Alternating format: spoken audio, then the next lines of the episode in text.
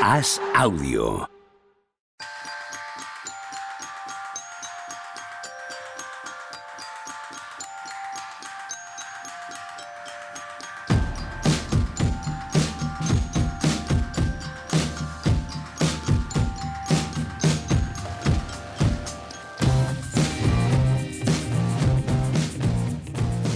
Hola, ¿qué tal? Hoy estamos a lunes 30 de mayo del año 2022. Dice Tony Vidal que nos quedan solo cuatro partidos de temporada. ¿Qué tal, Tony? ¿Cómo estás? Muy buenas. No, me era seas la- troll, no me seas troll, por favor. Venía, venía con una frase preparada. No A era ver. esta, lo he dicho un poco de coña, pero para animarle el ánimo a Juanma, Lo tienes jodido, ya te lo digo yo. No, Inténtalo, pero lo tienes complicado. hay que recordarle que anoche Kobe Bryant se metió en las finales de la NBA. Por favor. Por favor, Por favor. por favor, te lo pido. Por favor, te lo pido. ¿cuánto co- que no, sé, no sé cuánto cobro por esto, Javi, pon ahí en el chat, porque no, no está pagado, ¿eh? Hombre, esa muñequera, soy, esa muñequera violeta tío. combinada con el verde de los Celtics. Soy un tío adulto ya maduro y padre de familia, ¿eh? Si no contestaría fatal. Tenías que decir ahora, querido Juanma Rubio, hola, ¿cómo estás? Em, tenías que decir la mítica frase de Homer Simpson. Una vez que Marge le dice una barbaridad y se le queda así mirando Homer y dice, Marge, en la vida me he conducido con una silenciosa dignidad que tú ahora me has arrebatado. Que, que no, hay, no hay por ahí nadie para hacer lo que hace Tony, tío. Hay un montón, tío, a montón. Sí, ¿no? A Joder, montón, o tampoco- sea, a montón. Panenquitas de estos, Tampoco es, que los que tampoco es que haya inventado la Es que, pólvora. lo que pasa que Pero- dice nuestro, per- perdona, que ha, ha hecho un chiste de cinco pepes Javier Machicado. Dice nuestro productor Manu de la Torre. Ay, Dios mío. tocarte los huevos a ti. Tocarte los huevos a ti. ¿Qué, qué largo va a ser, ¿Qué largo va a ser esto? Pues es que según hablábamos, me, ha entrado un mensaje de él precisamente. Por si acaso alguien no lo conoce, vamos a dar un de contexto a los oyentes. Manuel de la Torre, ex trabajador del diario AS, eh, ahora en la Federación Española de Baloncesto, notable seguidor de los Boston Celtics y notable también toca pelotas de Juan Marrubio en su faceta tanto profesional como personal. Sí. No se puede explicar mejor. Todavía me ha recordado este fin de semana que le debo ahora no sé cuántos desayunos Sí. porque ha vuelto a ganar el, el Madrid la, la Champions League. No sé si os suena el tema. Eh, pues eh, la, de, la de dinero que he gastado yo alimentando a este hombre por culpa del Real Madrid. O sea, Llamamos, no a su llamamos a su madre un día, si quieres, en el programa. Red flag para Tony, ¿eh?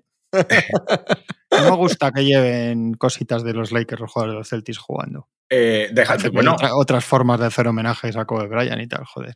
antes de acabar sí que podríamos hablar un poco del nuevo entrenador de Lakers. Pero bueno, yo creo que hoy toca hablar de los caídos, ¿no? De Dallas y de, y de Miami. Y haremos también, que lo hemos hablado antes de empezar el programa y se lo exponemos ahora al oyente, eh, hablamos también de la previa de las finales, porque esta semana el segundo programa no lo hacemos de jueves, sino que lo hacemos de viernes, porque ya está el partido jugado, el primer partido, y hablamos a tiro hecho, a partido jugado, que es, que es mucho mejor que hacer previas, porque no lo sabemos y nos equivocamos menos, Tony. No, es así, es así. Tú Me vas a contar a mí. Aquí hay que. Es que si tienes que estar casi todos los días, pues, pues hay que saltar a la piscina de vez en cuando. Pero, pero Es sí, sí. eh, Viernes de bien. sobrereacción. Sí, sobre reacción total. El que gane el, primero, campeón. Correcto, campeón. correcto. El que gane el primero campeón y es más, o sea, Siempre es así. hacer- todos los análisis que hagamos ese, ese viernes van a ser todos verdad. Todos. ¿Hacemos cierre de finales? Sí, no, pero empezamos por, creo yo, ¿no? Hay que empezar por el partido de ayer. Es el Sí. que tenemos más fresco. Acaba de clasificarse, eh, ¿verdad, Juanma? Los Boston Celtics para las finales de la NBA. Así es. Y, y 96, así, 100. así es, ¿no? Sí. Algo más, información de servicio. ¿Has recibido más de 100, 3-4 en la 100, eliminatoria. 100 WhatsApps riéndose de ti? ¿De amigos? No, han sido pocos, pero dolorosos. Más que muchos y, y- y simpáticos. Simpático ninguno. Si alguno de los que ha mandado escucha, es- no ha sido ninguno simpático. A mí ayer en el chat me soltaron una frase Vasquero Seno, un amigo del canal, que dice que dice quien a hierro mata, quien a Butler mata, a Butler muere. Y ayer es un poco lo que pasa, ¿no? El único realmente que mantiene el equipo los dos últimos partidos, realmente los dos últimos partidos. Y al final te vas a tu casa por un doble error de Jimmy Butler después de dos actuaciones absolutamente legendarias. O sea, a mí ayer Bueno, si doble es por el tiempo y por la ejecución. Porque si, si lo tiras mal, fuera de tiempo, pero lo metes, pues es de esos que haces y te callas y das media vuelta y dices, oye, la he metido, pues me callo y me voy. Pero, pero ese error por, por- por- por lanzarlo, porque coge el rebote, que lo estaba viendo ahora, faltan 22 segundos o algo así. Es decir, que lanzándolo, aunque lo hubiese metido, hubiese sido un mal tiro, Sí. porque les estás dando la posibilidad de que con un tiro libre te fuercen la prórroga o con una canasta te manden a tu casa en el último segundo. Y, y eso, eh, creo que es Pues- que, que las- no tiene que empañar lo que ha hecho Jimmy Butler en los dos últimos partidos. Yo la, primera parte de ayer de Jimmy Butler es de las cosas más emocionantes que he vivido en los últimos tiempos. O sea, me parece una cosa de volverse locos, de volverse locos. Pero bueno, eh, has vivido por y para y de Butler y resulta que al final, pues, pues si juegas 48 minutos, eh, la sangre al cerebro no te llega igual, eh, vas quemadísimo, no tienes piernas, te equivocas en las decisiones y en esa última decisión, pues se equivoca y, y se va todo al traste cuando tienes el balón para, para mandar a Pues Boston a yo casa. no estoy muy de acuerdo. Vale, Yo no lo veo así tampoco. O sea, yo, yo sí que entiendo que es un error, sin duda. Yo estoy, Sí, es un error el momento en el que tira. Luego, oye, que, que la meta o no. a mí no ¿Cuántos tiros hubo en el sexto partido, por ejemplo, de Miami, tío? Que, que no debían haber entrado. Sí, eso me acordé Hablando de ti. así entre me de un ¿no? mensaje que pusiste tú, creo que en Twitter, sobre eso. Es verdad, al final eso se compensa. Es que fueron 20 Porque tiros ayer- que, que- que es que no tenían que haber entrado con no, concepto, ayer no una. Joder, yo estoy más con. yo- a mí no me pareció mal, ¿eh? Lo que. Fíjate, es que decís lo de los dos últimos partidos. He visto hace un momentito un dato que es eh, sumando un sexto y un séptimo en, en cualquier eliminatoria de playoffs, ¿eh? no solo en finales de conferencia. Es la segunda vez que más puntos se han metido. Ha metido 82 en dos partidos, solo Iverson metió 90 en la, en la final de conferencia de 2001, el año que luego llegaron a la final. O sea, que es que, que, que no hemos, que ni Lebron ni ninguno había, había metido 82 puntos sumado un sexto y un séptimo. O sea, que es, que es mucho lo que ha hecho. es, es es que- una barbaridad. A mí me da la sensación de que él está tostado, muerto, reventado, que él ve que el equipo no mete un tiro, que no hay nada que hacer, que es un milagro estar así. O sea, que es que, cualquier circunstancia ese partido lo habían perdido, que si hay una prueba van a perder. Y dice, al carajo, aquí va, que sea lo que Dios quiera, la metemos, estos es- llevan tres minutos que no saben ni dónde está el aro y ya está. Y, y no me parece mal, es que muchos análisis que he leído, hombre, lo del tiempo puede ser, pero en realidad si es que está siendo todo un milagro, llega ahí el tío, cree que la va a meter, no sé, a mí, a mí no me parece mal, porque si dejas que se ordene otra vez la defensa de Boston, tal y como están todos, si ataca, es que también mucha gente criticaba porque parece que das por hecho que si ataca a Horford va a ser canasta o dos más uno, ¿sabes? Que hay muchas suposiciones. A mí no me parece mal la, decisión que él toma viendo cómo está su equipo, viendo cómo está el partido, que realmente es una, es una, eh, eh, es para, para tirar por un barranco a los Celtics de verdad que, que, cuando acaba el quinto partido, si te dicen que ese equipo va a estar dependiendo de que no meta un triple solo, Balder, de, necesitar una canasta en el último segundo para clasificarte, es, es para matarlos con todo, lo- con todo el mérito que tienen. Para mí los últimos partidos no dejan en buen lugar a Boston Celtics, que creo que están agotados también. Pero a mí, a mí no me parece mal, ¿eh? yo digo, bueno, para adelante y ya está. Si es que esos tres minutos habían sido una ida de hoy a todo. Sí, yo en la, en la decisión sí que puedo estar con Tony, ¿eh? en la sensación de que tendría que haber esperado un poco más. Bueno, eh, también tienes tu razón, vete tú a saber lo que hubiera pasado. y Pero tampoco lo te racionalizaría. a defender ahí. Sí, pero tampoco lo racionalizaría en exceso. ¿eh? O sea, Claro. está caliente, lo que dices tú, una situación muy complicada. Si nos ponemos en serio, ¿cuánto rato ha sido mejor Miami que Boston en esta serie? ¿no? Eh, tienes que vivir al filo de continuo. Chico, la tiras y si, y si la metes bien y si no, no. O sea, todo ha pasado por él, todo ha dependido de él en estos últimos dos partidos. Lo que hablábamos la semana pasada, en los primeros cinco prácticamente, eh, Miami ha sido mejor que Boston en dos cuartos, ¿no? En dos cuartos, durante siete partidos, y si te pones analizarlo, llega un punto en el que eh, pensar que un tiro concreto tendría que haber esperado, que si no lo mete, que se vea más porcentaje, es, es- es todo bastante difuso. Es todo bastante difuso. No entró, pues no entró. Si hubiera entrado, eh, este análisis no tendría mucho sentido. Yo no hablo de merecimiento, ¿eh? A mí me parece que el, el equipo que mejor ha jugado, sin ninguna duda, es Boston. Pero cero Y- dudas. sí, Lo que pasa es que tiene claro. razón también Juanma. Eh, han cometido tantas tropelías contra sí mismos. Los Sí. partidos de los robos, eh, los partidos de las pérdidas, los partidos de que en el clutch, en el momento final, no meten una. Una meten. Eh, se olvidan de lo que les ha llevado hasta ahí y empiezan a tirar tiros Los tres absurdos. minutos de ayer son. Los tres minutos de son ayer una son terribles. Sí, sí. Que casi pierden Sí. la eliminatoria. Sí, correcto. Smart no sé. cierra el partido con 0 de 7. Ujú. Eh, estando, no sé si son 5 o 8 puntos arriba, creo que 5 y 8 eh, o algo así. eh, Smart se tira un tiro faltando 12 segundos de posesión y faltando 1.10 o 1.5 para que acabe el partido.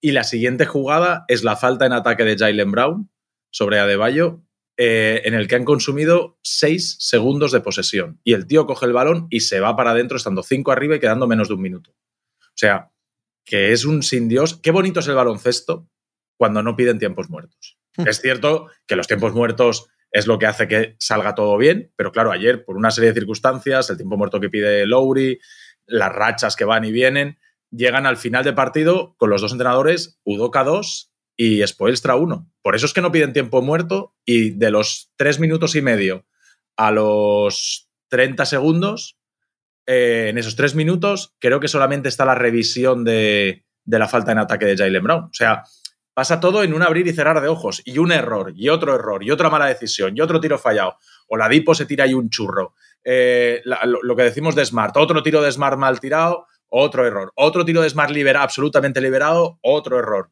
En el otro lado, el triple de O sea, pasan un montón de cosas en las que nadie quiere cortar, utilizar los pocos tiempos muertos, Udoka 2, eh, 1, porque no saben si lo van a necesitar para una última jugada. y así, es precioso precioso porque vemos la parte, digamos, más humana, donde, donde hay menos calma, menos pausa, menos tiempo a preparar nada y es todo más a improvisar, a ver qué decide uno, todos reventados, muertos, séptimo partido, súper épico y, y con, como dices tú, Pepe, drama, drama a tope. Lo de Brown es el tic que tienen los jugadores ahora, que como te tiras contra el defensa, levantas los brazos con el balón hacia él y te pitan falta, pues es, es, es ese tic que tiene ahora, que ya es un gesto reflejo porque crees que te van a dar dos tiros libres, lo que pasa es que calcula mal y le mete y le mete el codazo. A mí ayer, un inicio imperial, una vez más, es un equipo que cada vez que pierde tiene una reacciona con una personalidad tremenda. Después del el desastre del sexto salen de maravilla ayer. Eso, eso es una mm. cosa que tiene este equipo. No han perdido, dos seguidos, ¿no? no, no, no, en ellos. Han sido 7-0 después de las seis mm. derrotas que han tenido con Bucks y Heat. Eso es una cosa que tienen, desde luego, pero para mí ayer, a partir de recta final del segundo cuarto, hacen por perder porque es que hay un momento en el que ya dejan de ser mejores y todo, y todo está fiado a que Miami no mete un tiro. Cuando Miami se pone a dos al principio del tercer cuarto, al principio del último cuarto, fallan triples muy liberados. O sea, no, no, me, resulta nada convincente. Luego lo llevan bien, mete dos canastas de super clase en el último cuarto Tatum, pero a mí hay más de medio partido que, que, que, que, lo sacan adelante, eso por descontado, pero no me... Pero es la historia de esta serie, ¿eh? es la historia de esta serie y, en general casi de los playoffs, aunque bueno, el enemigo que tenía en la serie anterior era otro calibre, pero, pero es, la historia de este equipo ahora mismo. Hay, hay, un momento del último cuarto en el que hay un rebote en ataque para, para Miami y Smart, en lugar de cogerlo y tirarse a por él, mm. intenta cerrarlo, que el balón bote fuera y Jimmy Butler salta, la coge, la, la, salva, se la tira a las piernas a Smart y en la jugada siguiente es en la que se cae Lowry al suelo y pide tiempo muerto desde el suelo. Desde ahí hay un momento en el que baja la intensidad de Celtics y yo creo que se creen ganadores, porque si tú ves las dos, tres últimas, dos, tres defensas que hacen en esos últimos tres minutos, en los que Lowry se mete hasta debajo de la canasta, eso que parece que vas ganando de 23 y quedan 15 segundos, que casi le dejas pasar, pues es un poco esa sensación. Después hay otro tiro de Lowry desde el tiro libre que tampoco está defendido con esa agresividad y con esa defensa, que son los Celtics, joder, que es la mejor defensa de playoff. Eh, hay un momento de que se creen ganadores y el triple de Struz de repente les dice, ojo, ojo, que, es que esto no está ganado, que es que están aquí ya. Y otra mala decisión, otro mal ataque, Smart lanzando a falta de tres segundos de posesión, súper forzado, tropezando con gente mientras se va para adentro, la falla, rebote Jimmy Butler. Y yo eh, creo que los grandes jugadores se hacen en playoff. Creo que Jimmy Butler es un jugador que en el ranking, cada uno donde lo tengamos, pero todos hoy lo tenemos más arriba que hace dos meses. yo creo que sí. Después de lo que ha demostrado en estos playoffs, es un jugador, es un mejor jugador. Le hemos de considerar mejor jugador porque ha hecho méritos para considerarle así. Eh, pero sí que me parece que esa última jugada, igual que se equivocan todos, igual que se han equivocado todos en ciertos momentos, eh, es que aunque la metas, les estás dando la oportunidad de que te manden a casa. Creo que el momento es erróneo. El momento es erróneo. Ahí tienes que llegar, lo hemos visto muchas veces, te lo tienes que jugar en una última posesión y si la fallas, pues te vas a tu casa. Pero no, le, no lo que no vale es que tengas que hacer tú todo bien pero y además te sigas dando vidas. Que lo vas a jugar a un triple, mejor tirarlo totalmente solo. o de dos, porque no vas a la. A ver, la prórroga sí que es cierto que, que, no, quiere prórroga este y, sabe, y sabe que no tiene un tío en, ese, en, pista que le, que le vaya a poder meter el triple, que se lo va a tener que tirar él, que no es un especialista. No sé, a mí es que.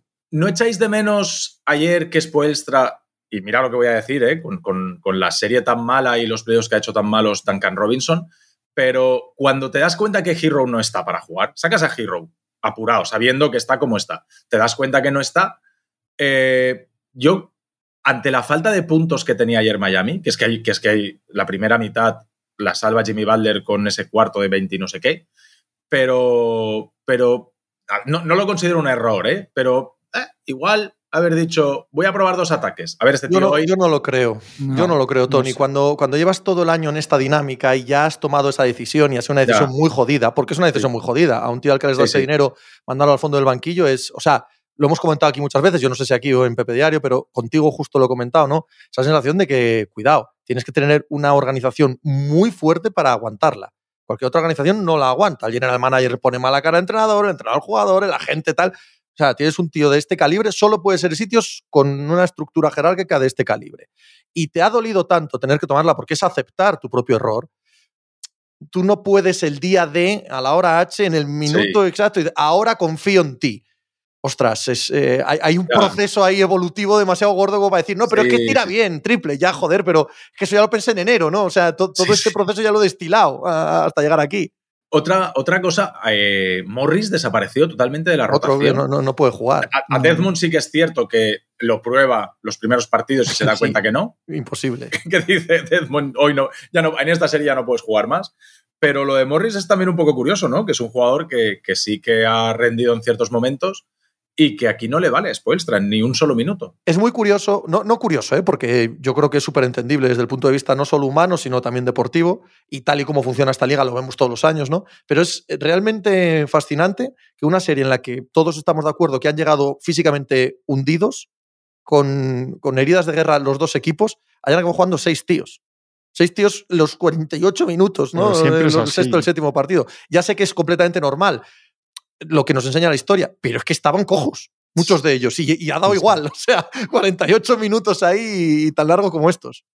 El partido de las cuatro prórrogas entre Portland y Denver, de hace no sé si son dos o tres temporadas, eh, Jokic acaba jugando cincuenta y tantos minutos y cosas así, y, los dos entrenadores siguen manteniendo los titulares cuando es obvio que nadie tiene piernas y que tienes gente en el banquillo que dices, joder, pues es que coge un tío y, él coge el balón y corre y votando llega el primero al otro lado. Pero es que no se atreve nadie a sacar esto. Es una cuestión cultural de la NBA. o sea, no, no, no va a cambiar eso, pero, pero lo ves desde lejos, desde fuera, y hay un pelín de sorpresa ahí, ¿eh? que muchos de ellos no están para estar en pista. Al final, igual que el año pasado, cuando la mega estrella juega los 48 minutos, como le pasó a Durán con Milwaukee, lo normal es que acabe, si es que es de cajón. Por eso luego hay veces, los aficionados de los Warriors muchas veces se ponen muy nerviosos con ese cuajo que tiene, que lo tiene Steve con, con Curry en los últimos cuartos. Muchas veces que lo aguanta y lo aguanta. Cuando el equipo va bien sin él, aguanta hasta 6 y 7 minutos y no lo mete. Pero es verdad que, muchos de esos últimos 5 minutos de 12, 14 puntos, tres penetraciones de Curry, seguramente tengan que ver con esto, porque lo hemos visto lo que pasa los años seguidos. Yo, a mí, yo creo que lo que no hay que subestimar, igual que con Middleton en la anterior eliminatoria, más Middleton es un jugador más importante, pero viendo ayer la dinámica ofensiva de los hits, la importancia de Tyler Hero, sea lo que sea en defensa, lo que quieras, porque hay un momento que necesitan tres canastas y necesitan que esas, esos tiros de Oladipo los haga, los haga un jugador que los pueda meter. Entonces es que yo lo que me cuesta encajar en mi cabeza es, para mí los Celtics han sido el mejor equipo desde enero, lo he dicho mil veces, seguramente de toda la liga, no solo del este, lo que pasa que, bueno, como los Suns. Lo que pasa que los Suns, como ya nos lo sabíamos desde el principio, no, nos llamó más la atención lo de ellos. Han sido el mejor equipo del este en los playoffs. Es justo que estén ahí, han sido mejores que los Heat en la eliminatoria. Y yo me pregunto por qué, siendo así, con Lowry a menos del 40%, con Balder que se va en un partido en el descanso y luego está dos que no da pie con bola, sin giro, etcétera, acaban necesitando que Balder falle un tiro solo para no depender ya de un milagro fuera de casa. muy mal. Claro, han jugado mal. Eso es lo que no termino de encajar con estos Celtics. Me vuelven un poco. eso, lo que hablamos de los dientes de sierra de este equipo. igual que les valoro eso, las reacciones tras las derrotas, o tal, ellos construyen desde la defensa. Ellos salen siempre después de perder sabiendo que hay que empezar defendiendo, hacen su plan tal. Y luego de repente dices, joder, si es que ganaban 3-2, van al Garden, la lían, vienen aquí, salen arrasando. están, están dominando en el último cuarto y acabas dependiendo, estábamos hablando ahora de un, de un milagro histórico del playoff, si mete, si mete el tiro de Si, le ganan. si- si tengo que tratar de adivinar el futuro, cosa que se me da también, lo mismo que decía antes Tony de, de que todos consideramos que Jimmy Butler es mejor jugador hoy que hace dos meses y que este tipo de eliminatorias y de actuaciones en playoff marcan, eh, no, no puedo dejar de pensar que estos Boston Celtics van a ser muchísimo mejores.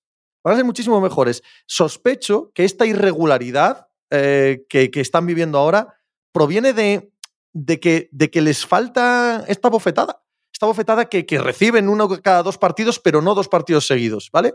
Y creo que todas estas heridas van a hacer mella en ellos. Si Jason Tatum acaba siendo un jugador eh, para ser digno de MVP, que es hacer lo que hace ahora mismo, pero de manera continuada, este proceso, este mes y medio, es, es clave.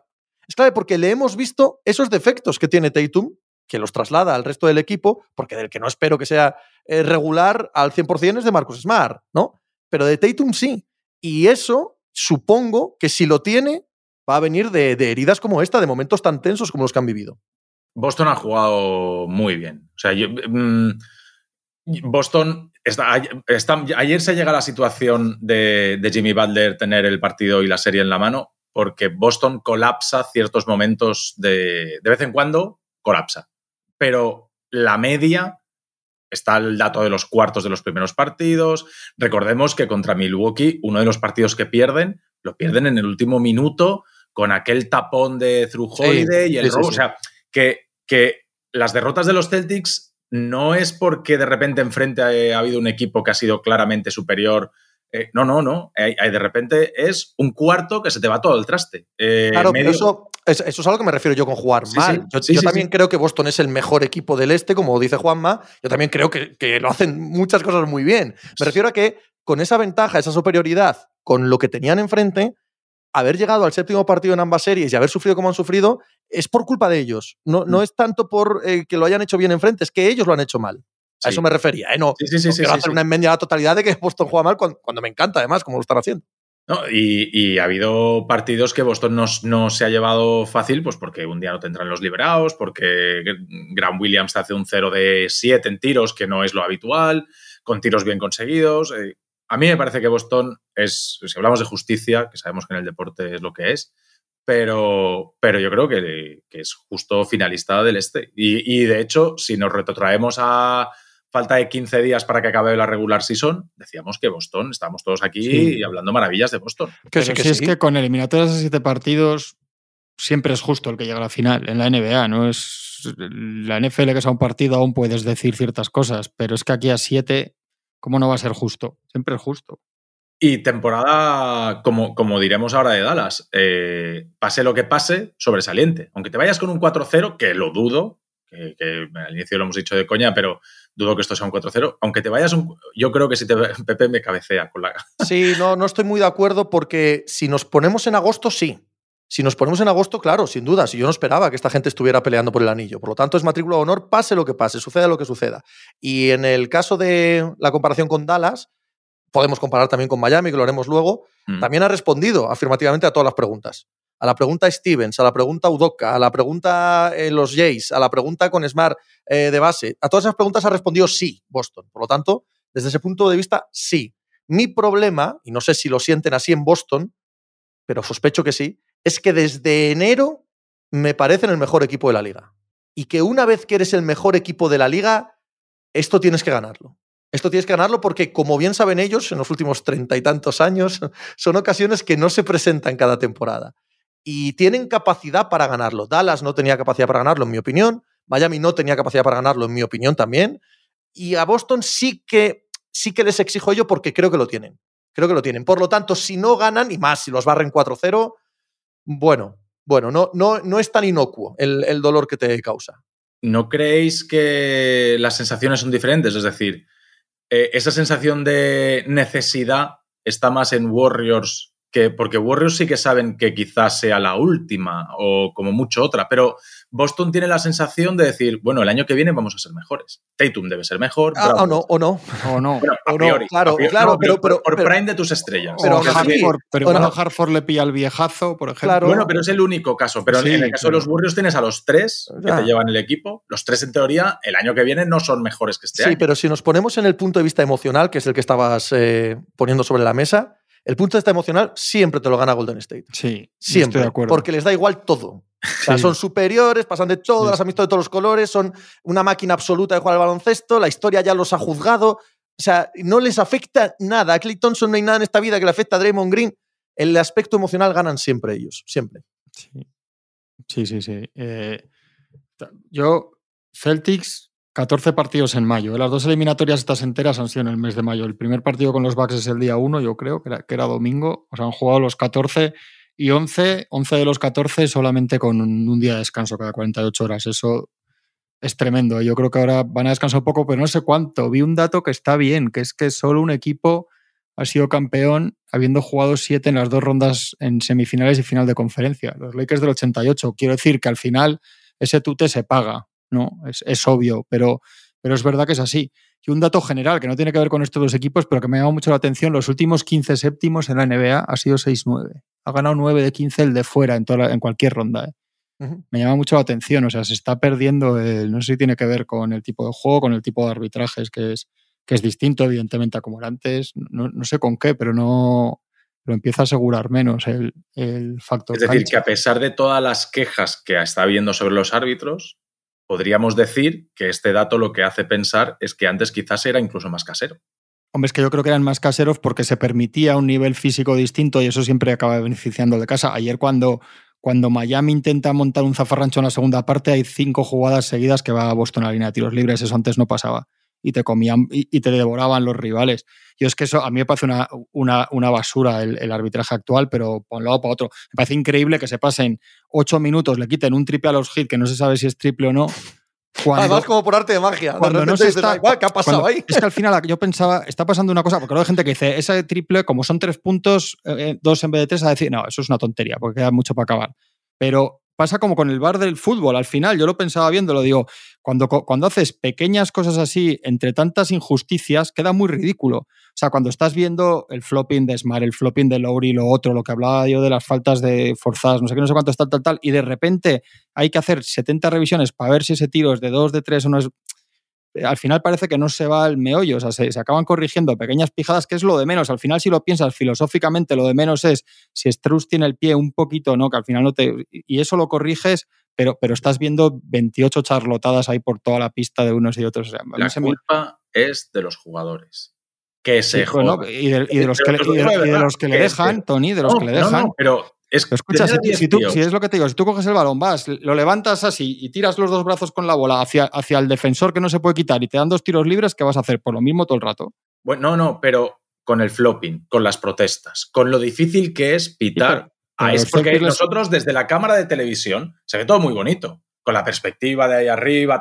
Pero tú métete ahí abajo, tú vete a pitar un día a los amiguetes de tu hijo o a tus colegas y ponte a pitar a la velocidad que juegan ellos, con la velocidad que juegan los de la NBA. Desde tu punto de vista, que es totalmente diferente estar ahí abajo en la pista con gente de por medio, que desde ahí arriba donde ves la panorámica de todos los juegos. Es muy fácil pitar desde la cámara de televisión y teniendo siete repes. Incluso a veces así dices, ¡fua! ¿Es falta en ataque no es falta en ataque? Los jugadores te protestan todos, cosas súper evidentes que ves unos garrotazos en, en el codo y el jugador de repente se gira, ¿qué, de pie? ¿qué pitas? No sé qué. Y dices, pero que os jodan, si se equivocan, os jodéis, porque estáis 48 minutos intentando engañarles. Pues claro que se equivocan continuamente.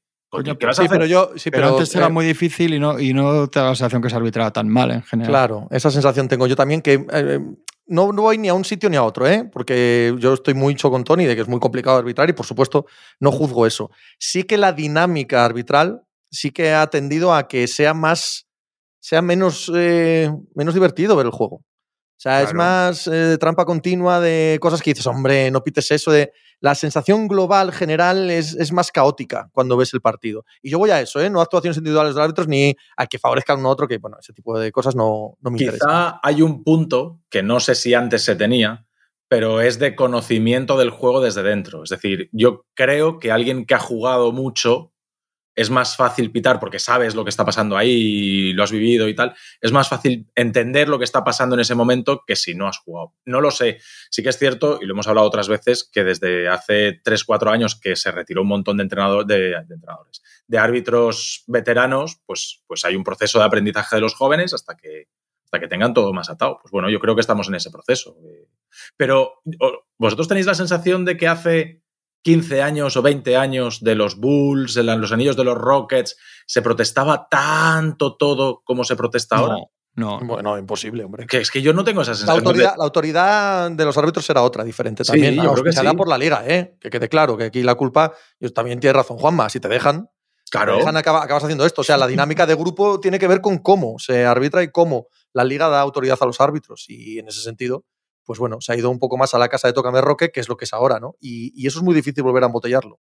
Eh, Ponemos el cierre a Miami, que son los de los que no hablaremos Sí. ahora en unas semanas. Sí, sí, sí. A mí, bueno, eh, lo que decías tú antes, ¿no? Supongo que estaremos todos de acuerdo. La temporada es magnífica para ellos, absolutamente magnífica, pero se van a un verano complicado. Sí. Se van a un verano en el que el espacio salarial que tienen es muy jodido, el dinero que han comprometido es importante y que no es una franquicia que se quede quieta.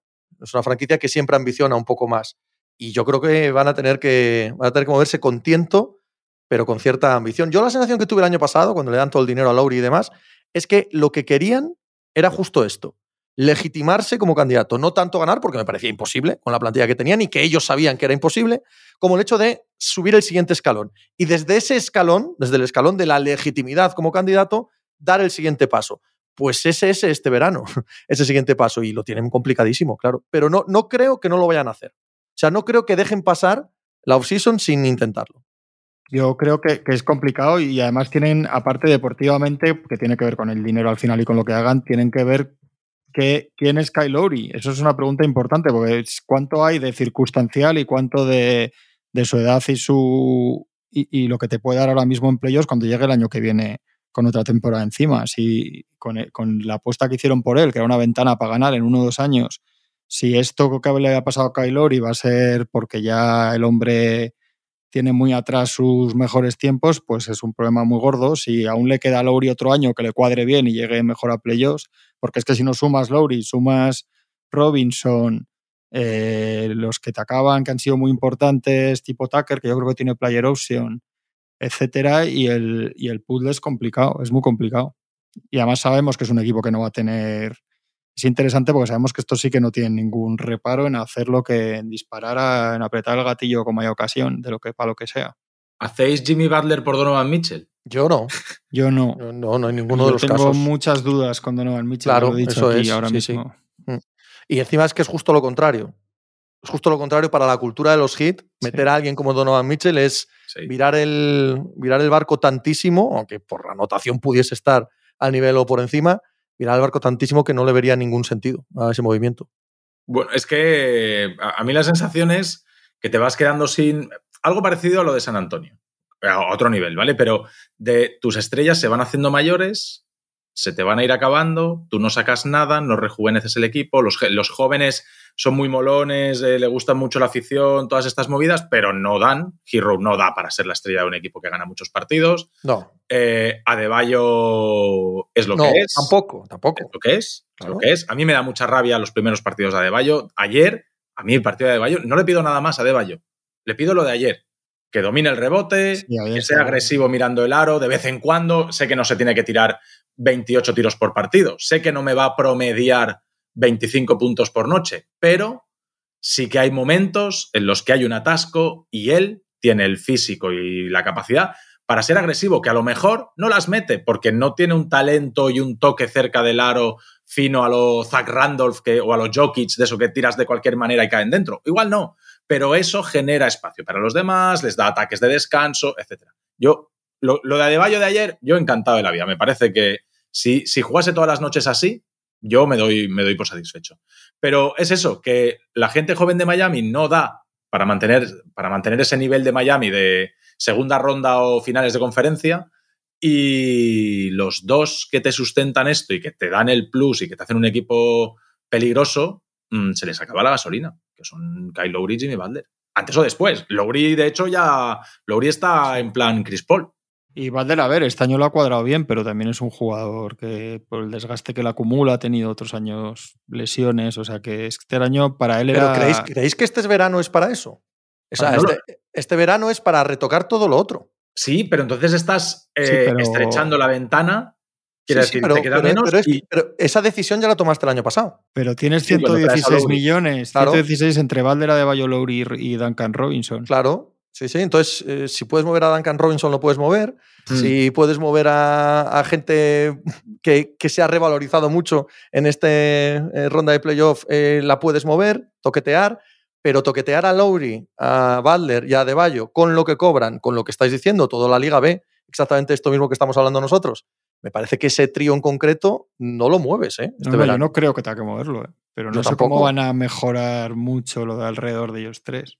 Claro, que Oladipo de repente se vuelva a convertir en jugador de NBA. Claro, y, estamos hablando de reto, o sea, a ver, de retoques. Estamos hablando de cambios sustanciales, pero, pero yo no creo que estemos hablando de un cambio radical en el sentido de traspasar a De Bayo o cosas similares. Oladipo es agente libre, además. ¿eh? Sí, a Oladipo tienen que, que renovarle. estos dos ratos que ha tenido en nuestros partidos ya, le ha llegado. Totalmente. totalmente. Para pillar, que también el hombre cuando se cree, el problema, cuando, en cuanto le entra otra vez la cosa de ya soy bueno otra vez, mal, es mejor cuando va más tranquilo. ¿eh? es, un, es, un, claro ejemplo del triple del paquete. Cuando va más tranquilito y mm. defiende y tal, mucho mejor. No sé, a ver, ahí, están, al final van a estar ahí, algo van a hacer siempre, es un equipo, son equipos que siempre están ahí, van, a encontrar alguna forma, no sé, veremos. Eh, verano complicado. El, los otros, Dallas Mavericks, otro sobresaliente, pero con verano lo que pasa es que estos, estos ya, ya, tienen la base tan asentada, que es Luka Doncic, que todo lo demás es aspiracional. Entonces, no hay ninguna duda sobre lo que estamos hablando, por ejemplo, de Miami, eh, sobre el núcleo en sí mismo, ¿no? El núcleo en sí mismo solo es Doncic. Y es, es eh, aspiracional en el sentido de conseguir un gran eh, pivot, conseguir que Branson firme por un dinero que te permita seguir moviéndote y que no sea algo absolutamente disparatado en el mercado. Pues pues le van a dar disparatado y se lo Yo van a también lo creo. Y ahora es un problema, Eso lo han dicho, es un problema, pero lo han dicho claramente desde que acaba la temporada. Sí, lo ha dicho. Y, no se va a rebajar 5 millones al año Branson. pero Cuban ha insistido mucho en eso. Y entonces yo no sé si eso significa que le dejarían irse por esos 5 millones de más. No, yo creo que no le dejan irse, seguro. Es que además no, tienes después espacio, es decir... Ya, sí, no puedes fichar a nadie por ese dinero, está claro. Bueno, Brands, no le firmo los 25, ¿vale? Le puedo firmar 18, pero no los 23, por ejemplo, que es, digamos, los márgenes en los que hablamos. Eh, y dices, bueno, pero con los 23 que me ahorra de Branson me puedo traer a... No, no, no, tienes 23. Tienes 23 para renovar a Branson, pero no tienes 23 para traerte a otro. Y el problema de Branson es que ese sí que no te ha resuelto dudas. O sea, Branson ha hecho partidos de merecerse 25, pero ha hecho partidos de merecerse 15. ¿Y qué haces con este tío? Que al final todo va a girar alrededor de él. Vamos a ver si se mueven algo más, pero lo que está claro es que con Dwight Powell, Bertans y Maxi Clever no vas a ningún sitio con esos cinco. Sí, pero ya han filtrado que no van a, por ejemplo, que no van a por Gobert. Salió el nombre de Lavin. A mí me parece interesante lo del pivot porque es verdad que al final Claro, lo ideal es encontrar un. Es que es curioso que ellos han jugado contra Gobert y contra Ayton sin problema y el que les ha, el que les ha hecho trizas ha sido Kevin Looney. Hmm. Eso es un buen mensaje sobre cómo está el tema de los pivos, que acaba contrato, por cierto, Kevin Looney. Entonces, claro, si, si encuentras a uno en ese rango de mid-level y tal, que te cumpla simplemente sin tener que tener un de pivot a un estrellón que lo tienes que acabar sentando en playoffs, que luego el 80% son así, pero claro, es que eso es lo difícil, eso es lo que quiere todo el mundo. Y ir a por. A mí lo de la BIN me cuadraba por ahí, decir, bueno, aquí hay un mensaje que es que, que no van a, a priori ni a Gobern ni a un sin trade de ni ninguna cosa de estas, sino que igual lo ven de otra manera, pero, pero ellos necesitan un refuerzo ahí, claramente. Es que es, es que es clarísimo lo del pivot. Y ver qué pasa con Hardaway, que más o menos él vino a decir, además, en la entrevista final de temporada, Hardaway dijo, me tengo que sentar a hablar, a ver cuál es mi rol y tal. Yo creo que él vio desde fuera que, que ya no tiene sitio ahí, claro. Es que no lo tiene. ¿eh? Claro. Es que lo que hace es redundante, no es mejor que lo de cualquier otro y, y no, no puedes pagar a todo el mundo cuando Claro, no es diferencial. no es diferencial ellos- dado que son todos el mismo tipo de jugador. Ellos necesitan profundidad detrás de Bullock y Finney Smith, pero no es Hardaway esa profundidad, No, con ni- su perfil de duda. jugador ni su contrato, claro. Es, es complicado. Ahí se está hablando de que si Branson a los Knicks, eh, Mitchell Robinson acaba contrato y es un jugador que sí que podría encajar al lado de Doncic como ese 5 que cierra el rebote y que le dé la posibilidad de la liup a A, Doncic. a mí me parece un tocomocho este. A mí también. no, no, muy sí, gordo. no, sí, hombre, pero, pero para jugar al 5, Bueno, seguiría siendo uf, una apuesta complicada y luego además eh, necesitarían otro al lado de Doncic, ¿eh? O sea, tendrían que ir a por él, en cualquier caso. ¿qué te vas a traer? Mejor que Mitchell Robinson. Es que tienes que ver. Ya, real- ya, sí, sí. Se habla Claro. mucho de Christian Wood, ¿no? También. Pero por Christian Wood hay que poner eh, cosas. Sí, claro que hay que poner, evidentemente. Y- pero Houston, está, le- Houston, Houston está deseandito moverlo. Sí, sí, sí, sí, sí. Eso es así. Pero yo creo que Houston va a ir a por algún chaval joven y rondas. Nadie va a decir Miles Turner. Vamos a estar hablando de pivos y nadie va a decir Miles Ya, Turner. joder, qué triste. Por Zingis.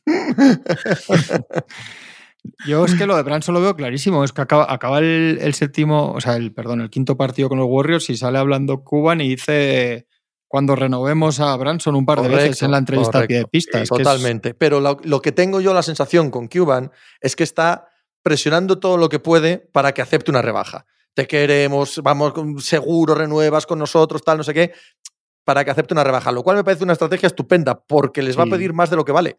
Y cuando te- alguien te pide más de lo que vale, tienes muchas dudas luego de pagárselo.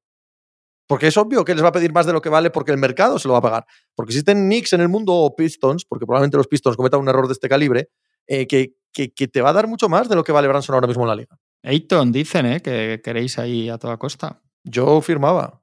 Yo firmaba. Pero vamos, sin ninguna duda. Sí, hombre. Pues cero dudas. O sea, Vamos, como, como Phoenix deje ir a Aiton sin Hostia, sacar Tony. de verdad otro jugador, Tony, vamos a ¿tuviste- poner. ¿Tuviste lo que salió de, de Monty Williams, que está enfadado con él? O sea, eso huele sí. a. Eso huele a. ¿No, no pensáis que es eh, presionar? No, no, si cuando no, lo, no juega con él y le preguntan en rueda de prensa después, dice es un asunto personal. Como un asunto personal. ¿A qué se refiere usted? Y, Y ahí lo deja votando. Y después se filtra Sí, sí. Que, que estaba descontento con su actitud, con que no su inconstancia, su inconsistencia jugando, etcétera. Yo lo, yo lo, yo lo veo, yo lo veo fuera, Ayton. ¿eh? Yo lo veo fuera seguro también. Pues, pues que Otra cosa es que haya- y le den 25 tiros. y veo, y veo que ese equipo sin, sin lo que sin la trayectoria que, que imaginábamos a Ayton y la, y la que imaginamos para abajo a Chris Paul, a ver si ya hemos visto a los mejores Suns, que es lo que pasa muchas veces con los equipos, que to- to- to- todos son dinastías en Twitter. En Twitter todos son dinastías. Y luego es que es muy jodido. Pero tiene. Eso, es madre mía, qué año ¿eh? de los Suns, porque, porque de, de ir a, del anillos, tal, no sé qué, a, a poder verse en un lío. Porque hablamos de los Mavericks, poniéndoles la matrícula de honor y el mérito, etcétera, etcétera, la eliminatoria con los Warriors es un, eh, un muy deficiente para los Suns. O sea, es imposible que veas esos partidos sin acordarte del chandrío de estos. Es increíble que, que Dallas Mavericks, viendo su nivel, hasta dónde llegaban con los Warriors, que fueran capaces de remontarles un 3-2 y ganarles, eh, eh, eh, humillándolos el séptimo partido en Arizona, joder. Yo creo que es injusto analizar una serie de playoffs por lo que pasa en la siguiente, porque los jugadores no llegan en el mismo momento. Es decir, me parece que hay dos jugadores clave en la serie contra Phoenix, como son Bullock y Dorian Finney-Smith, y sus piernas y su defensa, que no es la misma, no es la misma que juegan contra los Warriors. Llegan mucho más tostados, mucho más cansados, y, y eso hace que tengan noches de 0 de 9 y cosas así. Y me, me parece un poco injusto como hemos hecho a veces y, y, eh, con, con los Nets. Pero si jugaran los Warriors con los Mavericks en segunda ronda, están más frescos, pero los Warriors también. Aunque no sea lo mismo seis partidos con los Grizzlies que siete con los Suns, pero también llevan seis partidos menos. También están más frescos Curry y el otro. Y pero no tenéis la sensación de que Warriors- acaban sin Peyton y sin Porter, ¿eh? Sí, pero ¿no tenéis la sensación de que Warriors es un equipo que a, lo- a medida que han ido pasando partidos de playoff está un poquito mejor y le está viniendo bien para cuajar, para que se encuentren todos Sí, cómodos? pero, eso es otra cosa ya, revés. pero eso es otro debate. Ya entonces ya nos metemos en otra cosa. Si vamos solo a que acumulan partidos, los acumulan todos. Luego otra cosa es cómo lo gestione cada uno. Y que estos tíos vayan con siete, los Mavericks, y, y con un estilo de defensa que les suponía un desgaste criminal, evidentemente. Pero para mí sí, o sea, no, no, no exactamente, porque además muchas veces depende de cómo, de cómo de cómo casan, ¿no? Los playoffs muchas veces es como mezclas con un rival o con otro. Pero para mí, para mí sí hay un, una llamada clara a los Suns en, ver el nivel de los Mavericks en la final de conferencia. Para mí hay una llamada clarísima a la verdadera mierda, con perdón, que eran los Nets cuando ves a los Celtics pasar las canutas en las siguientes eliminatorias después de ganar 4-0. hay equipos que, que, sí salen retratados, igual que para mí los Lakers, ver cómo ha sido el oeste, que acaba en un décimo. O sea, para mí sí hay un, un paralelismo ahí. Sí, sí, 100%, vamos, no, no hay ninguna duda. Boston Warriors. ¿Ya? ¿Vamos ya a ¿No? las finales? Sí, claro que sí, sí, sí, sin duda. ¿No? Para, para animar a Juanma, que ha entrado un poco cabizbajo, y ahora en el análisis de las finales va a darse cuenta que son favoritos los Warriors, Juanma Rubio. Qué bonitas, ¿eh? 1964. el primer Bill Russell, Will Chamberlain. Dos de los tres fundadores vamos de esta liga, a ¿eh? de ver, sí, Cuidado. vamos a tratar de ver el Bill Russell Chamberlain del 64. Solo, solo, solo jugaron no? dos veces por el anillo y esta fue una. Luego otra con los Celtic, con los Lakers. Y las dos ganó Bill Russell, claro, que le ganaba siempre. Bill Russell ganó siempre. Sí, sí, sí, siempre ganaba. Pero, el, primer, el, primer, el primer tío feliz es Adam Silver, que está negociando los contratos televisivos Sí, hombre, de, sí, de 2024. Y vamos, esto es, esto es maná para la liga. Las audiencias de estas finales van a ser apoteósicas. Sí, el tiro ese de Balder cambiaba mucho también a nivel eh, hype de las finales en Sin Estados duda. Unidos. Sí, sí, sí. Aparte que creo de verdad, igual luego me sorprendería que, que Warriors Hit sí habría sido una serie bastante descafeinada. Yo estoy de acuerdo. Y esta mm, necesitamos ver a los Boston Celtics cómo llegan, ¿eh? Yo, cómo se recuperan físicamente y cómo pueden saltar a la pista el primer día. yo El les calendario doy les va muy guay. A El los calendario les Celt- va muy guay. Tienen que- cuatro Que- que días. tengan tres días, sí, y tres días de descanso entre el primero y el segundo. Sí, lo que pasa que es verdad que, hombre, es- es verdad que es básico porque si empiezan otra vez mañana no les daba, Claro. pero es verdad que este tute de este mes no se recupera en tres días, eh, tampoco. Es lo que os decía antes, por eso me parecía interesante el dato este de que cuando juegas dos series de siete, creo que de nueve veces que era ocho, siempre menos una has perdido y la que ganan fue en siete partidos y con la lesión de Isi Azomas y tal, los Lakers. Eh, yo, creo, yo creo que les viene muy bien. Yo, yo pf, estoy viendo mucho favoritismo para lo, yo, yo les doy un poco a los Warriors por porque son los Warriors y por lo que han demostrado y porque hay una cosa que sí que me parece que, que se habla mucho de la defensa de los Celtics con toda la razón del mundo, joder, pero que es que la otra es brutal, la defensa de los Warriors. Claro. Es que, es que son, han sido las dos mejores de la temporada, pero no solo es de la temporada, porque en la temporada los Bucks este año han estado peor y luego en playoffs cuando tenían que defender han sido una pasada. Pero más allá de eso, son una extraordinaria defensa. Y si están Porter y Peyton, van a ser una extraordinaria defensa. Ha, ha entrenado bien estos playoffs Kerr y yo creo que los Celtics mezclan bien con los Warriors. Creo que tiene una buena oportunidad por cómo defienden ellos. ¿Ha- ¿Habéis visto Svog? ¿Lo habéis visto? Es el único equipo desde que, desde que empieza la, la dinastía, digamos, desde 2014, que tiene balance positivo contra los Warriors. Sí, lo he leído, Celtics. sí, lo he leído. Por cierto, no, no se habla nada del factor cancha y es importante también, ¿eh? Que Golden State Warriors en San Francisco pierde poquísimo. No, ha ganado todos, 9-0 Bueno, en playoffs. No, no me refería en playoffs, sino en general.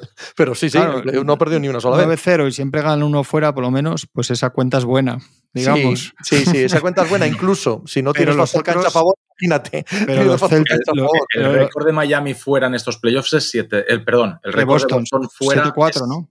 Creo que es 7-2. Ah, 7-2. Creo que es 7-2 fuera de Sí, casa. sí, 7-2. Sí, sí, solo ha perdido uno en 7-2, Milwaukee 7-2. y uno en Miami, claro. Sí. Para mí la clave es la vulnerabilidad de los Celtics. Hemos, hemos estado hablando de los Celtics y hemos dicho, hay momentos en los que colapsa. Tú colapsas frente a Miami y te meten 8 puntos y se te meten ahí. Tú colapsas con los Warriors y te meten 63 puntos en 3 minutos. O sea, esa, esa explosión, eso, precisamente el talón de Aquiles de los Celtics es el, el bíceps o, el cuádriceps, es el músculo más fuerte de, de los Warriors. O sea, ese momento en el que los Warriors se hacen con el partido y, Boston está, que siempre a lo largo de 48 minutos, lo normal es que tengas algún momento de descontrol. Eso los Warriors lo gestionan de maravilla y los Celtics son de lo, lo hemos visto en estos playoffs, lo gestionan fatal. Y cuando tú tienes una rodilla en la lona, que aparezca el, el tsunami de los Warriors, ¡boom! y te arrolle, a mí me parece que eso... Y tiene difícil solución, porque son, los equipos son lo que son, y la debilidad de, de- de Celtics es eso, y la fortaleza de Warriors es esa. Correcto. Y eso me parece muy determinante para También hemos visto igual a los Warriors con, a o a los Celtics con rivales más duros. ¿eh? O sea, Bucks Heat es un tramo muy duro. O sea, que igual te parecen mejores. No sé, yo no veo mucha. Yo creo que los Celtics mezclan bien, ¿eh? tienen, tienen muchos argumentos para. Lo que decíamos del físico, igual los primeros partidos son muy importantes para Boston, porque supongo que, cogerán un mínimo de fuelle que en cuanto juegues otro parte volverán los, todos los males, ¿no? Y la falta de frescura. O sea, si arrancan perdiendo van a tener más problemas. Es que Boston no puede ganar si su defensa es absolutamente top y físicamente top. No puede. Es todo lo que decía Tony antes. O sea, eh, Golden State Warriors sí que puede anotar uh, chispazos, aunque no esté perfectamente bien. La defensa de Golden State Warriors siempre va a estar bien y además cuentas con la irregularidad de Boston. Con lo que no puedes dejar de contar, la única constante que tiene que ser obligatoria toda la serie para que Boston tenga oportunidad es que su defensa sea tope todo el rato. Porque siendo tope todo el rato, aún así te pueden anotar los Warriors. Pero es verdad que hemos visto a esta versión de los Warriors que no es la de 2016, no es la de 2015, no nos engañemos tampoco. Les hemos visto sufriendo de vez en cuando a lo largo de la temporada y también en playoff contra este tipo de defensas. Pero tiene que ser todo el rato. Tiene que ser todo el rato. Y para eso necesitas que estén físicamente a tope. Y tienen que producir luego en ataque porque, claro, también van muy justos de creación. Entonces los Warriors van a poder hacerles mucho daño también. Van a, van a poner mucho contra los Jays, ¿no? Entonces, a ver qué hacen. Yo, es que hay que valorar mucho defensivamente y de trabajo y de rebote y de concentración la eliminatoria, por ejemplo, con los Mavericks de Andrew Wiggins. ¿eh? O sea, ese jugador a ese nivel físico y si vuelven, lo que decía, si vuelve Porter, si vuelve Peyton, si está igual a dos ratos, que si está dos ratos igual por inteligencia y defensa de cuatro pases y tal, lo que sabemos, eh, ya montas una rotación de 8-9 y con quintetos muy físicos y ahí los Warriors es que esto es una cosa que digo mucho, que la gente que ve más NBA lo sabe, pero hay mucha gente que, que tiene el tópico cogido por otro lado, que es que los Warriors no son un equipo ni, ni preciosista, ni o te meto 130 puntos o, meto 25 triples, que los Warriors no son eso, ¿eh? que los Warriors te van a ganar 88, 83 encantados de la vida, cogiendo rebotes. en, la época gloriosa, en la época gloriosa también eran así. Ellos juegan a, una defensa increíble. El día que, los, que metan los triples estás ventilado y el día que no también te, también te los rascan. O sea, que es que, es que ganan un partido decisivo en Houston con todo penetraciones de carry sin meter un triple. Es que han, han ganado de todas las maneras habidas y por haber. Y eso lo tienen. Y, yo creo que han dado, contando que los rivales yo creo que eran más, han dado mucha sensación de, campeones, de aquí estamos, ¿no? Cómo han gestionado los partidos, las eliminatorias, el, no sé, las estrategias. Yo es muy difícil apostar contra ellos, digamos, ¿no? Aunque luego veremos cómo mezclan. Eh, para mí es lo que decía ahora Pepe. Eh, el suelo de Boston ha de ser, o sea, Boston ha de jugar bien y aún así pues palmar. Eh, los Warriors, no, lo hemos visto contra Grizzlies, por ejemplo, y, lo hemos visto otros partidos, que los Warriors tienen esa pegada que no necesitan jugar bien. Son el equipo de fútbol que tienen un delantero centro que le da con el culo y te mete tres. No digas cuál, que todos lo tenemos en la cabeza, los viejos campeones, eh, eh, otra vez el anillo. No digas cuál, ¿vale? No, no, ofendamos. Tira uno en triple, es, una, es, un... ¿Quién sería Modric? perdón, es, es un airball, pero aparece por allá abajo Looney, que la toca, la mete y... Sí, sí, sí, sí, sí, me suena, me suena. Estás hiriendo mis sentimientos ahora mismo. Los burros tienen Y Boston perfectamente se puede ir con un 4-0, un 4-1 diciendo, pues es que Boston ha jugado mejor. Boston ha jugado... Eh, tú miras los cinco partidos, 20 eh, cuartos. Miras los 20 cuartos y dices, es que Boston ha sido 13 cuartos mejor o 14 cuartos mejor, pero te vas a tu casa con un 4-0. Los Warriors han jugado bien con los Mavericks, eh. han pasado bien, han perdido pocas bolas, a mí me han gustado bastante, contando que los, estaban tostados los Mavericks. Perdón había una estadística gloriosa y yo diría que es el primer anillo de Golden. No sé si el primero o el tercero. No, debe ser el, segundo, o sea, el primero con Kevin Durant. Que había una estadística que es que Cleveland metió más canastas que ellos en las finales. sí, sí, sí. sí. sin más. O sea. Es que, es que estos son los Warriors. Y lo hemos visto. Y hemos visto una eliminatoria contra Memphis que, Memphis jugando bien, dominando en los partidos a lo que quería jugar Memphis, eh, pero llegaba Warriors, te aguantaba tres cuartos, de que dices, vaya tres cuartos malos, pero malos, que han hecho los Warriors. Y llegaba el último cuarto, Curry cogía el balón, te hacía dos penetraciones, te sacaba tres faltas, metía un triple de, de cinco, pero ese triple era el momento, eh, y pum, y ya está. Y ya está. Y te, ibas, y te ibas. Y, así están los Grizzlies. Teniendo, en cuenta, teniendo en cuenta que perdieron un partido por 40, que llegaron ahí perdiendo de 50, es posible también que los Mavericks metieran, o sea, que los Grizzlies metieran más canastas que los Warriors en, esa eliminatoria. Oye, Juanma, antes de irnos, eh, hay, que, apostar, ¿eh? Para, acabar con ¿eh? esto, iba a decir que no, no, sé, no sé, mi duda es si los Celtics han librado ya tantas que ahora es cuando se la pegan o si es que están librando todas porque es que está del destino que lo ganen. Es que, es que no sé qué pensar de ellos. Como el destino no existe, podemos pensar que la A, ¿no? no, no tengo yo ni idea tampoco, pero, pero la sensación que tengo es que esta irregularidad que hemos visto de Boston es la real, es exactamente el tipo de equipo que son. Y si es este tipo de equipo, yo estoy con Tony. O sea, la, la gota malaya de enfrente no te va a perdonar cada uno de esos errores está el dato por ahí de experiencia en finales, claro, ningún jugador de los Celtics ha jugado. Si sales un poco a eso y hasta que le coges el punto a la eliminatoria ya lo has perdido. O sea, tiene que ser que realmente desde el primer día los Celtics tengan capacidad de, competir a muerte, porque si no se van a ver 2-0 en Boston. Hemos hecho el chiste al principio del programa, pero realmente, siendo como son ambos equipos y cómo han llegado hasta aquí, em, no creo que sea una serie en la que el primero que gane ya está, ¿sabes? Eh, Boston se levanta fenomenal de cada derrota. A los Warriors, como hemos dicho, les dan igual. no es que les den igual, pero vamos, que mentalmente sobreviven a cualquier derrota. No creo que sea una serie en la que el primer partido lo marque todo, absolutamente todo. Son equipos que pueden superar eso. Yo no lo tengo nada claro, ¿eh? Yo de, verdad tengo como favoritos a los Warriors desde el principio, pero, pero este descanso y todas estas cosas y lo que ha demostrado Boston en estos playoffs, que se ha encargado a Brooklyn, se ha encargado a Milwaukee y se ha encargado a Miami, que, es un meritazo espectacular. Pero. Y, cargarse a Warriors sería la guinda para, para, para cerrar unos playoffs. Hombre, la, guinda sería aunque tuvieran a Lucas Murcia enfrente, ¿no? Quiero decir, no, la NBA bastante guinda es, ¿no? Que es eso precisamente que hablábamos del debate, ¿no? No, pues yo quiero ganar y quiero ganar contra los buenos. Que no, no, no, no, no, no, no, Esto sí, esto sí. Pon el anillito y ya está. exacto. Pero esto sí, estos si ganan a Warriors dirán, no, no, hemos ganado a todos los buenos. No, no, no nos hemos escondido de nadie. Y. Ay, Juanma, qué cara me pone. no, o sea, a mí esas narrativas me parecen una estupidez. ¿eh? Igual que la de los que digan al contrario, no, es que estaba lesionado Middleton y Lauri y tal. Es que me parece ridículo. Tú juegas con el que está y ganas y estupendo y vale. Es que me parece ridículo. Y te escondes de nadie, juegas con el que está enfrente y le ganas y fuera. Por cómo van los partidos y tal, diría que Warriors 4-1, pero, pero con la boca muy, muy, muy, muy pequeñita, ¿eh?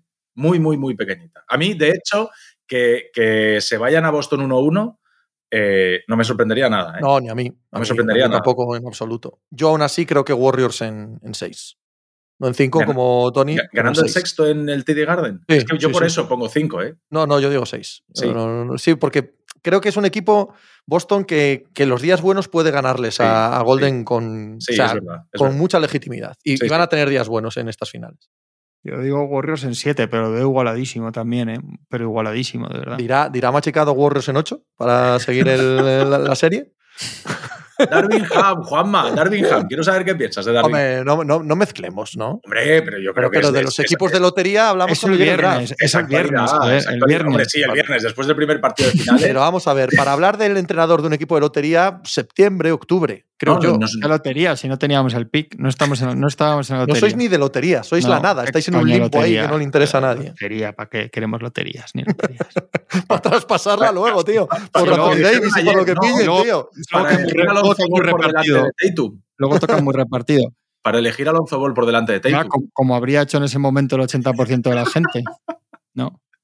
Bueno, tenía Inch, el, todopoderoso, ¿no? Sí. Se supone, se supone que lo iba a elegir con el 1. Ahí la vio. No sabemos si es verdad. Eso es un acierto gigantesco, pero vamos, yo no, no les he hecho cuentas a los Lakers de aquella decisión. No me parece un error. Me parece un error ahora viéndolo. Lo que es curioso ah, es que. No, pero eso no vale. no, claro que no. no, que, hay otras que dicen, no, a mí está bueno, pues ya está salido así. Pero sus dos rivales históricos, los Lakers y los Sixers, estaban por delante en ese draft y fueron ellos los que se llevaban a Tatum. Es curioso para los Celtics.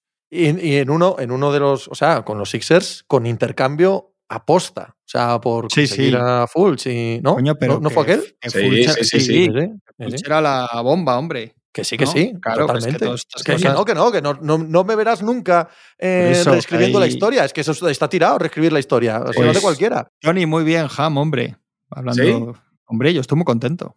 No se me nota. Pero no. Pero estás, pero no. estás contento, estás contento por sustracción. Exacto. Estás exacto. contento por lo que has evitado. Eso es fundamental, pero es cuando te haces mayor en la vida cada vez es todo más así. Sí, sí, sí, totalmente. Pregunta, pregunta mucho mucha gente, ¿no? Estamos en el chat. A ver, nadie, nadie sabe por qué es un asistente, entonces nadie sabe. Eso es lo que iba a decir. Pero primero, no es Mark Jackson, que es que no es broma, joder, esto es así. No es Mark Jackson ni es ningún rancio de estos que sonaban. A mí Atkinson, que hay gente que le gusta, tampoco me parecía.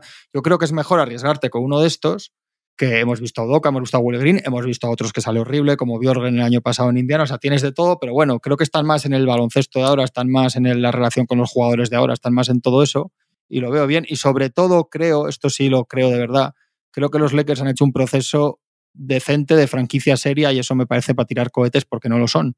Entonces, haber, haber hecho las entrevistas como hay que hacerlas, darle un contrato de cuatro años que no se lo dieron en su día a los otros, que estaba a Tyron Lue y a Vogel y tal, dejarles coger a sus asistentes, todas esas cosas que se tienen que dar por supuesto, decirle que, que Kurt Rambis no va a aparecer por, la, por las reuniones, todo eso que se debería dar por hecho, como somos tan desgraciados y tan malos, pues que, que lo hayan hecho me parece una buena una noticia saludable.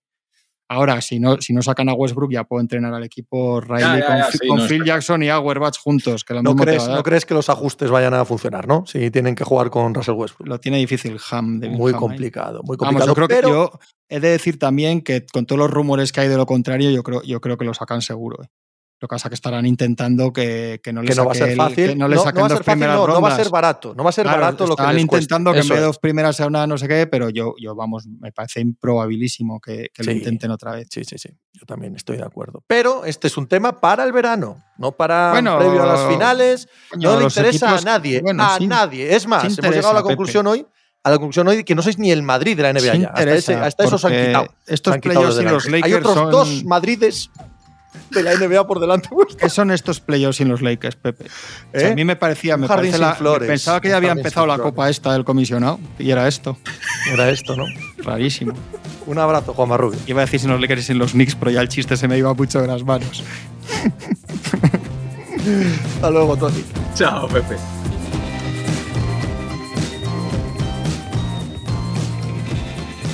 Pues muchas gracias por habernos acompañado en NBA Mínimo de Veterano. Muchas gracias por haber escuchado este podcast que es original de As Audio con la producción de Javier Machicado y la realización de Vicente Zamora. Síguenos en redes sociales arroba As Audio para no perderte nada y recuerda que puedes escucharnos en la sección de podcast de as.com, en la aplicación del diario As o en tu plataforma de audio preferida. Un saludo de Pepe Rodríguez con la compañía de Tony Vidal y Juan Marrubio desde la redacción del diario As. Si te ha gustado Mínimo de Veterano, escucha NBA con Daimiel, un podcast de Anthony Daimiel y Manu Carreño que puedes escuchar en Ser Podcast y al que te puedes suscribir y seguir en la aplicación y la web de Cadena Ser y en la plataforma que prefieras.